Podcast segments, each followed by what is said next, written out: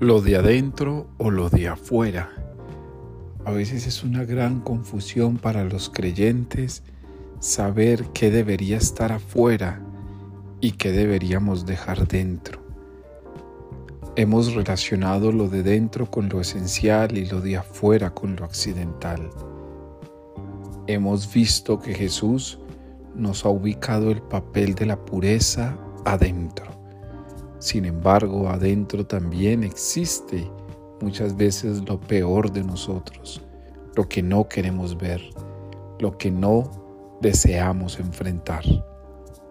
Hoy te invito para que trates de ver y profundizar a un Jesús que está adentro de nosotros para poder purificar lo que dentro somos.